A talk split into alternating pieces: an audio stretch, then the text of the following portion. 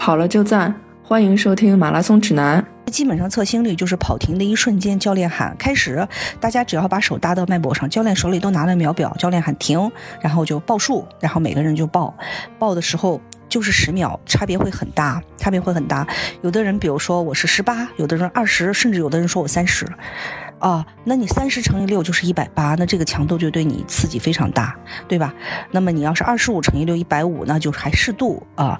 所以说这个也是一个呃特别好的一个方法去监测，但这个前提就是说您别冲刺啊，您别最后一圈来了一个冲刺跑，然后即刻啪一测，那测的不是你慢跑心率，你冲刺跑心率，就是你平稳四平八稳的给他按照你这个这这四十分钟或者一个小时的这个速度就跑，把它监测下来。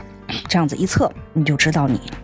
嗯，这是一种就是监测你这个强度的一个方法，代替心率的心率表的一个方法。那还有就是呼吸，其实是一个特别重要的指标，因为你其实可以在跑步的过程中去听别人的呼吸，你就知道呼吸其实轻重是很明显的。嗯，别人稍微喘得重一些，你是可以听到的。那就翻过来说，你自己能不能听到你的呼吸？嗯，我们说，哎，一般人其实比较习惯于口鼻一起呼吸。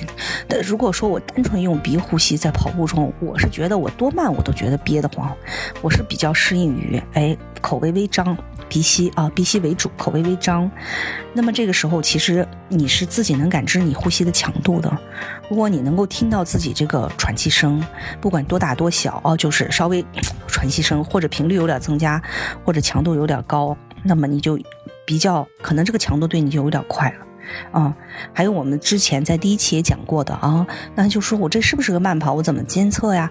我跟人聊天儿，哎，聊的可以聊天儿，那个长距离的、长段的话都能说，这个强度很适宜，没问题。嗯，如果你说话的时候只能蹦一句歇一句，蹦一句歇一句，强度就稍大了。啊，如果你都句子都说不了了，蹦字儿了，该是行，好就不愿意多说了，那你强度太大了，就不是慢跑强，绝对已经超越了慢跑强度啊。所以这种呼吸呀。聊天啊，都可以帮助你去监测。其实这些反而是身体状况，反而是身体状况。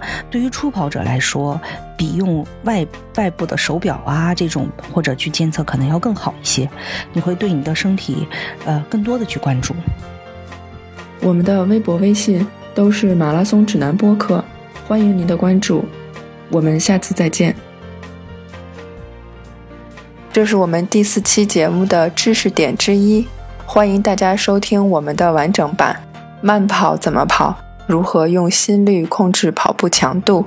在各大播客客户端搜索“马拉松指南”都可以收听。